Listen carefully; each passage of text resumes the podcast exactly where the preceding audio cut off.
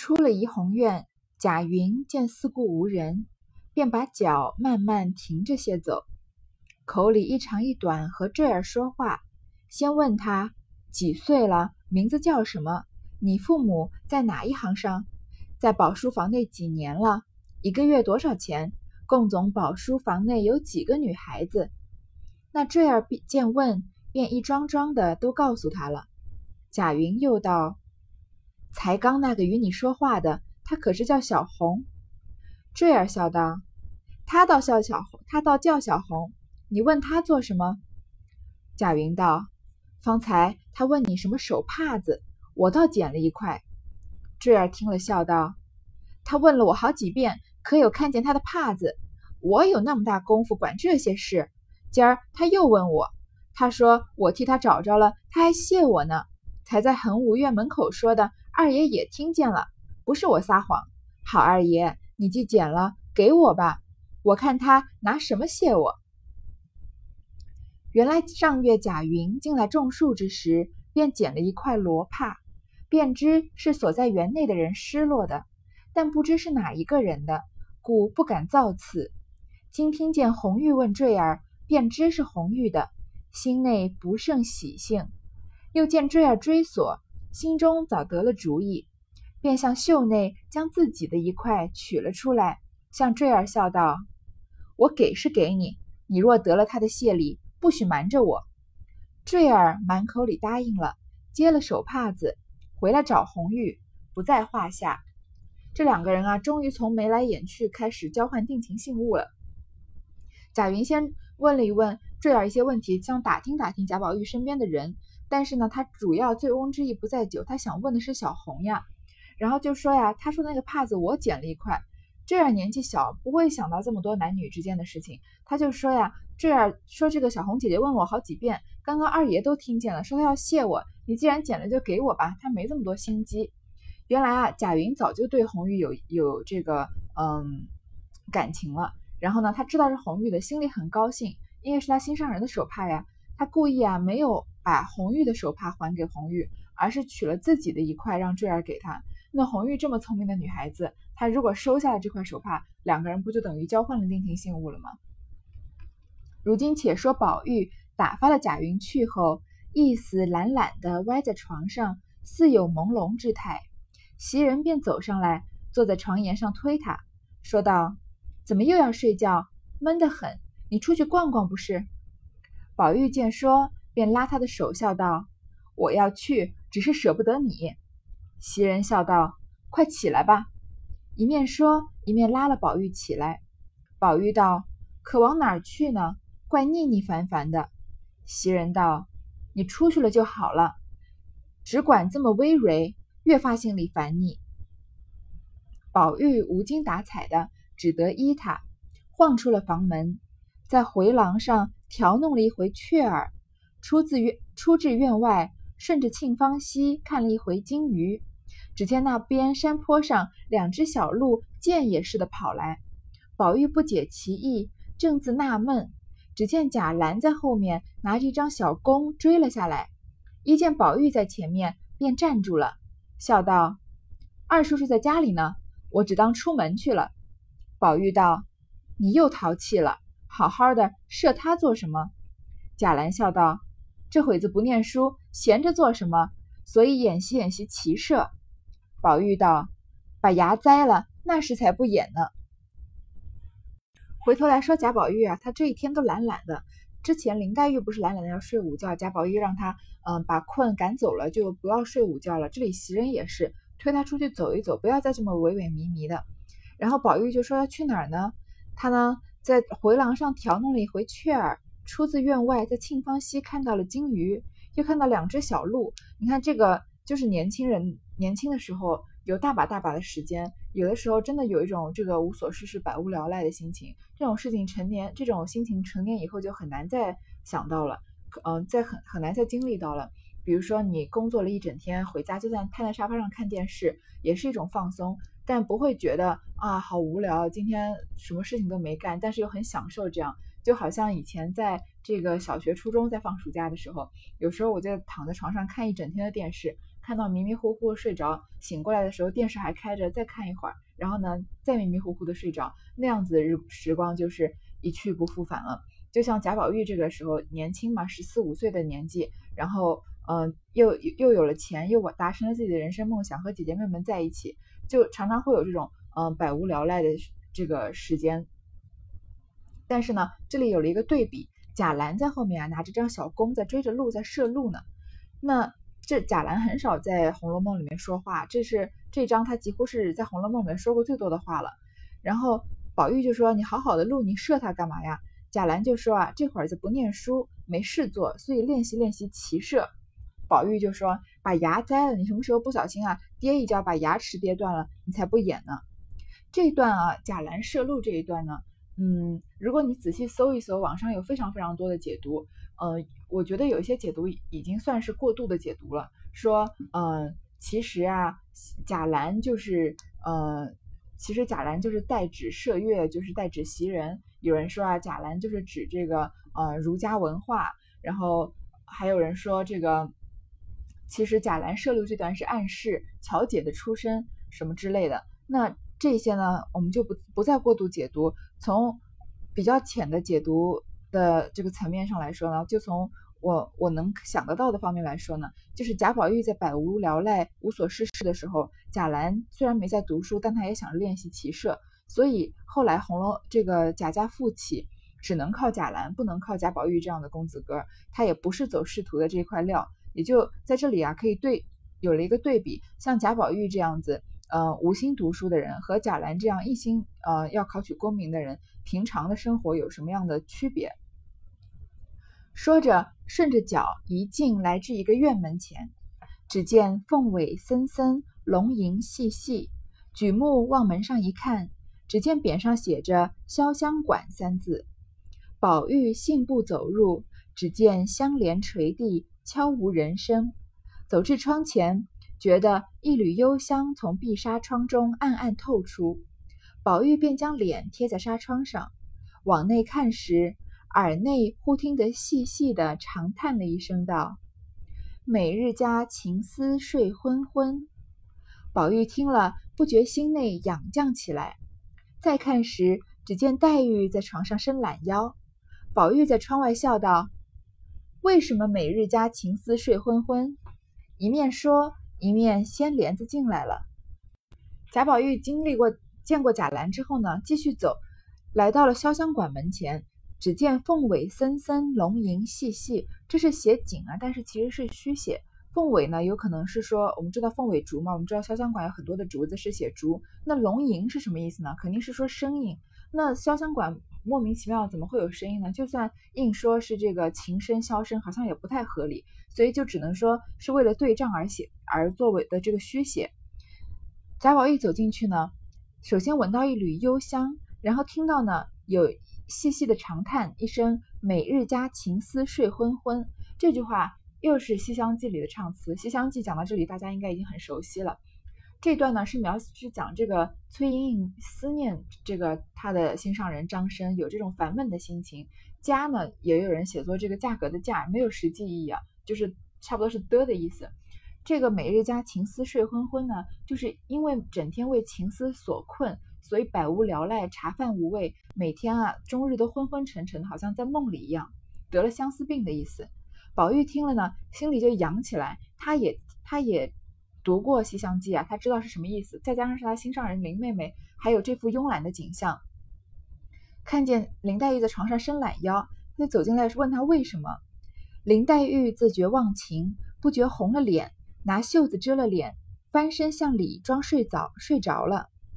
宝玉才走上来要搬她的身子，只见黛玉的奶娘并两个婆子却跟了进来，说：“妹妹睡觉呢，等醒了再请来。”刚说着，黛玉便翻身坐了起来，笑道：“谁睡觉呢？”那两三个婆子见黛玉起来，便笑道：“我们只当姑娘睡着了。”说着，便叫紫娟说：“姑娘醒了，进来伺候。”一面说，一面都去了。林黛玉啊，忘情了。她说：“她赌说出这句‘每日家情思睡睡昏昏’啊，是她嗯，有一点也有点这个昏昏沉沉，有点困的时候忘情了。这句话正好被贾宝玉听到。他首先呢，那个时候《西厢记》啊，呃，还有前面说的这个长生殿啊、游园惊梦啊，看戏是没问题，但是那读那方面那样的书呢，不是一件提倡的事情。有些书啊，甚至是被列为禁书，所以明儿才能偷偷的在外面找到这些书拿来给贾宝玉看嘛。后面啊，呃，薛宝钗也用这件事情。嗯，提醒过林黛玉说不要随便引用这个书里的话，因为读这些书啊，对于大家闺秀来说不是一个呃能建立她正面形象的事情。那首先读这个书不好，第二呢，林黛玉作为一个未出阁的女孩子，说这种思念，引用这种思念情郎的话，别人是不是会以为她在思念自己自己的情郎啊？是不是她在说贾宝玉啊？这句话正好被贾宝玉听到了，那林黛玉不就红了脸吗？她脸红了不？因为贾宝玉都问她了，说为什么？那她又不可能说。嗯，自己一一时忘情说出来了，所以就害羞翻身往里面装睡了。贾宝玉呢，正要上来搬他的身子，要把他翻过来，奶娘就说啊，林妹妹在睡觉，等会儿再来。那林黛玉又不想让贾宝玉走，就翻身立刻坐起来，说没睡觉。黛玉坐在床上，一面抬手整理鬓发，一面笑向宝玉道：“人家睡觉，你进来做什么？”宝玉见他心眼微行，香腮带赤。不觉神魂早荡，一歪身坐在椅子上，笑道：“你才说什么？”黛玉道：“我没说什么。”宝玉笑道：“给你个匪子吃，我都听见了。”这段好暧昧，好暧昧啊！虽然林黛玉和贾宝玉的这个呃互动啊，很多都有两小两小无猜的感觉，但是这一整段呃场景啊，如果你在脑脑海里回放一遍，有一种好像隔着雾一样这种。呃，迷迷蒙蒙、雾蒙蒙的这种暧昧的情愫。林黛玉坐在床上，说她没睡呢，在整理头发，就问贾宝玉：“我在睡觉，你进来做什么呀？”假装没有说过那句话。贾宝玉啊，看他心眼微行，眼睛像星星一样闪烁着光芒，但是因为刚刚醒嘛，所以有点迷迷蒙蒙的，香腮带赤，睡得呀脸红红的，不觉神魂早荡，已经被林黛玉的这副样子啊勾去了魂魄了。他就笑着问他。问他说：“你刚刚说什么？”林黛玉肯定要否定啊，说没说什么。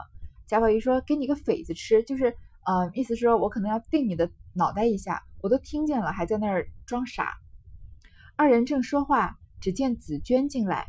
宝玉笑道：“紫娟，把你们的好茶倒碗我吃。”紫娟道：“哪里是好的呢？要好的，只是等袭人来。”黛玉道：“别理他，你先给我舀水去吧。”紫娟笑道：“他是客，自然先倒了茶，再舀水去。”说着倒茶去了。宝玉笑道：“好丫头，若供你多情小姐同鸳帐，怎舍得叫你叠被铺床？”林黛玉登时撂下脸来说道：“二哥哥，你说什么？”宝玉笑道：“我何尝说什么？”黛玉便哭道：“如今心性的，外头听了村话来。”也说给我听，看了混账书，也来拿我取笑儿。我成了爷们解闷儿的，一面哭着，一面下床来，往外就走。宝玉不知要怎样，心下慌了，忙赶上来。好妹妹，我一时该死，你别告诉去。我要我再要赶，嘴上就长个钉，烂了舌头。这里啊，贾宝玉看见紫娟啊，又是要端茶倒水，服侍很周到，又说啊。嗯，他是客人，我先倒了茶，再舀水。他就脱口而出说：“好丫头，若供你多情小姐同鸳帐，怎舍得叠被铺床？”这句啊，表面是调戏了紫娟，其实连林黛玉也一起调戏了。这句呢，就是出自《西厢记》，说这个崔莺莺的情郎张生啊，看到红娘，嗯，其实《西厢记》里面最有名的不是崔莺莺，也不是张生，而是那个很灵巧的红娘。他见到红娘，灵巧又机敏，行事很有风范，做事啊都很得体，不像个丫头，所以想了这句话，说什么呢？如果供你多情小姐同鸳帐，如果将来我娶了你的小姐啊，跟她睡在一个这个呃帐鸳鸯帐里，就睡在同一张床上，我怎么舍得叫你叠被铺床？怎么舍得叫你来叫你来伺候我呢？就是说我肯定也要把你纳做妾，让你也翻身农奴把歌唱，让你也做主人的呀。所以贾宝玉看到呃紫娟这样，一时也忘情了，说出了这句话。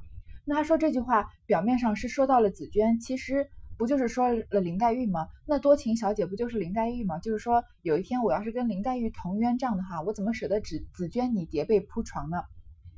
贾宝玉也是一时忘情啊，林黛玉一下就生气了。这里的纸批本写了一个，嗯，倒是挺好笑的东，挺好笑的一句话，说要是我我也生气。纸批本说啊，我也要恼。就是女孩子听到这句话，确实是很受侵犯的，因为是未出阁的女孩子嘛。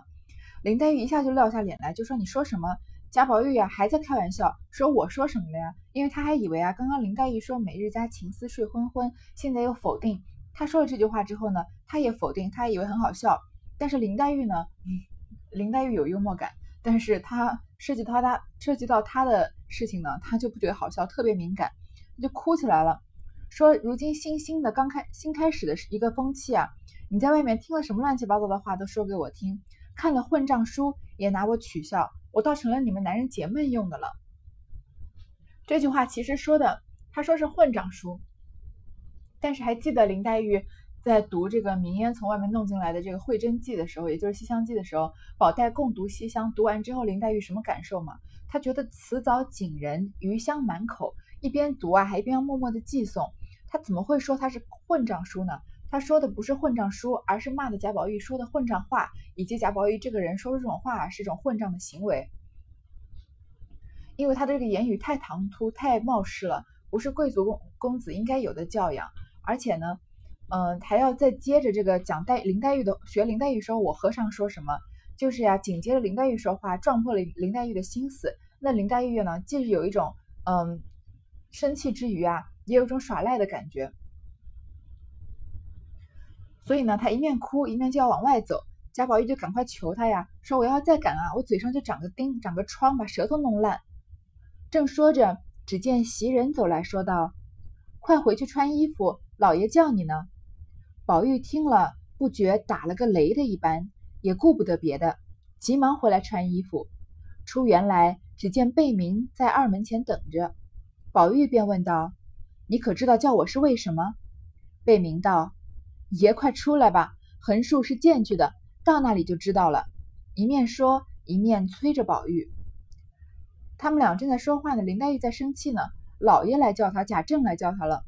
那贾宝玉不吓死了吗？他见到贾政不就是老鼠见猫一样，他打了个雷一样啊，立刻就回来穿衣服，也管不得林黛玉生没生气了。见到贝明在二门前，就问贝明知不知道是什么事情，好事还是坏事？贾政叫林叫贾宝玉啊，很少会有好事，基本上都是坏事。贝明也不知道，说横竖马上就要去了，到了不就知道了吗？转过大厅，宝玉心里还自狐疑，只听墙角边一阵呵呵大笑。回头只见薛蟠拍着手笑了出来，笑道：“要不说姨父叫你，你哪里你哪里出来的这么快？”贝明也笑道：“爷别怪我。”忙跪下了。宝玉怔了半天，方解过来了，是薛蟠哄他出来。薛蟠连忙打工作揖赔不是，又求不要难为了小子，都是我逼他去的。宝玉也无法了，只好笑问道：“你哄我也罢了。”怎么说我父亲呢？我告诉姨娘去评评这个理，可使得吗？薛蟠忙道：“好兄弟，我原为求你快些出来，就忘了忌讳这句话。改日你也哄我说我的父亲就完了。”宝玉道：“哎哎，越发该死了。”又向贝明道：“反叛操的，还跪着做什么？”贝明连忙磕起头来。原来啊，不是贾政叫他，是薛蟠找贾宝玉，他怕贾宝玉磨蹭或者不出来，于是叫贝明撒个谎，然后贝明赶快就跪在贾宝玉面前了，叫他别怪他。薛蟠也帮贝明求情，贾宝玉说啊，你哄我就算了，怎么能说我父亲呢？这是个忌讳啊！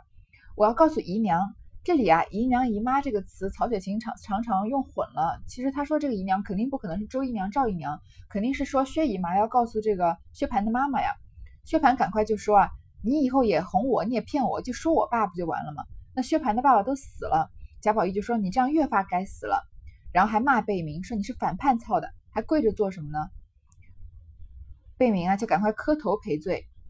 薛蟠道：“要不是我也不敢惊动，只因明儿五月初三日是我的生日，谁知古董行的程日新他不知哪里寻来了这么粗这么长粉脆的鲜藕，这么大的大西瓜，这么长一尾新鲜的鲟鱼，这么大的一个暹罗国进贡的灵柏香薰的鲜猪，你说他这四样里可难得不难得？那鱼猪不过贵而难得，这藕和瓜亏他怎么种出来的？我连忙孝敬了母亲，赶着给你们老太太、姨父、姨母送了些去。如今留了些，我要自己吃，恐怕折福。左思右想，除我之外，唯有你还配吃，所以特请你来。可巧唱曲儿的小幺儿又才来了，我同你乐一天何如？薛蟠啊，原来这么急着还要报出贾政的名讳来找贾宝玉啊，是因为他过生日，过生日呢收到了好大的礼物。薛蟠这个人是不是前面说过了？在在这个贾政找棺材板的时候，为这个秦可卿找棺材的时候，他也出现了。他这个人非常大方，虽然嗯他人坏，前面也流露一点点好，但是总的来说是坏人。但是他有一件事情，他在江湖上，不管在江湖上在什么地方，很容易就能结交一群朋友，不管是狐朋狗友还还是这个酒肉朋友都不说，但是他确实人缘是好的。因为像这种棺材的事啊，这么贵的一个棺材，之前的九千岁要睡的棺材，还有这么好的东西，他从来都不藏私，拿出来给大家分享，所以啊，很多人才会很轻易的就跟他做了朋友。而且这里曹雪芹说在用薛蟠说话呢，很明显能看得出来，跟贾宝玉啊、林黛玉他们这些读过书的人不一样。要是贾宝玉一定说，呃，这个藕啊长有多长，或者长得像怎么样，看上去有多么鲜嫩，不是。你看薛蟠这这几句话，他肯定都是指手画脚的在比划的，说这么粗这么长粉脆的藕，这么大的大西瓜，这么长的鲟鱼，这么大一个猪，对吧？他没有什么形容词，词汇比较贫乏，没读过什么书嘛。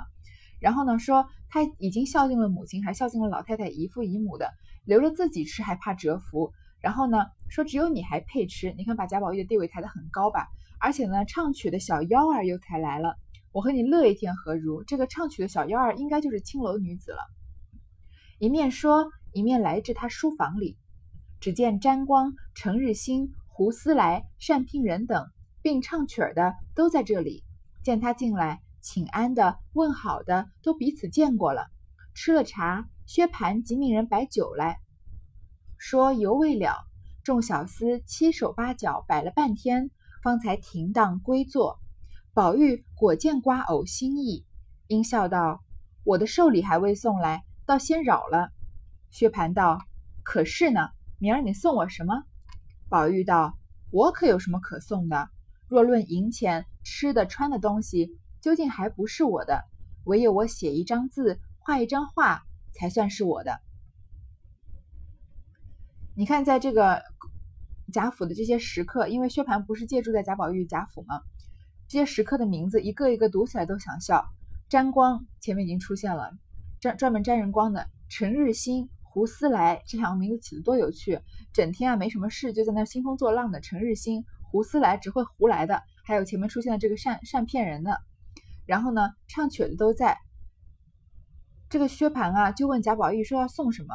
贾宝玉说啊，银钱、吃的、穿的，究竟还不是我的。贾宝玉也是个明白人啊。他身他身上穿的有的银子都不是他自己挣来的呀，不是贾政就是史老太君的东西。他说只有我亲自写一张字画一张画才算是我的。薛蟠笑道：“你提画，我才想起来，昨儿我看人家一张春宫画的着实好，上面还有许多的字，也没细看，只看落的款是根黄画的，真真的好的了不得。”宝玉听说，心下猜疑道：“古今字画。”也都见过些，哪里有个根黄？想了半天，不觉笑将起来，命人取过笔来，在手心里写了两个字，又问薛蟠道：“你看真了是根黄？”薛蟠道：“怎么看不真？”宝玉将手一撒，与他看到，别是这两字吧？其实与根黄相去不远。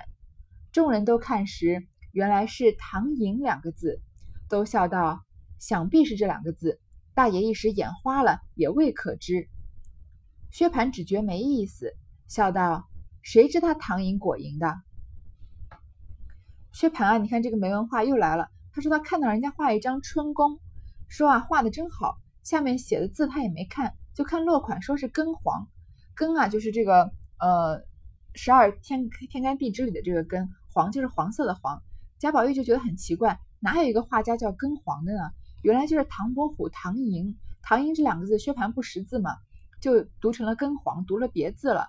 然后呢，大家就要拿他取笑，薛蟠就觉得没意思，就觉得太臊了嘛，说什么唐寅果蝇的，他管这些干嘛？估计画的也不是春宫图，可能是比较香艳的图画。好，这一段先读到这里。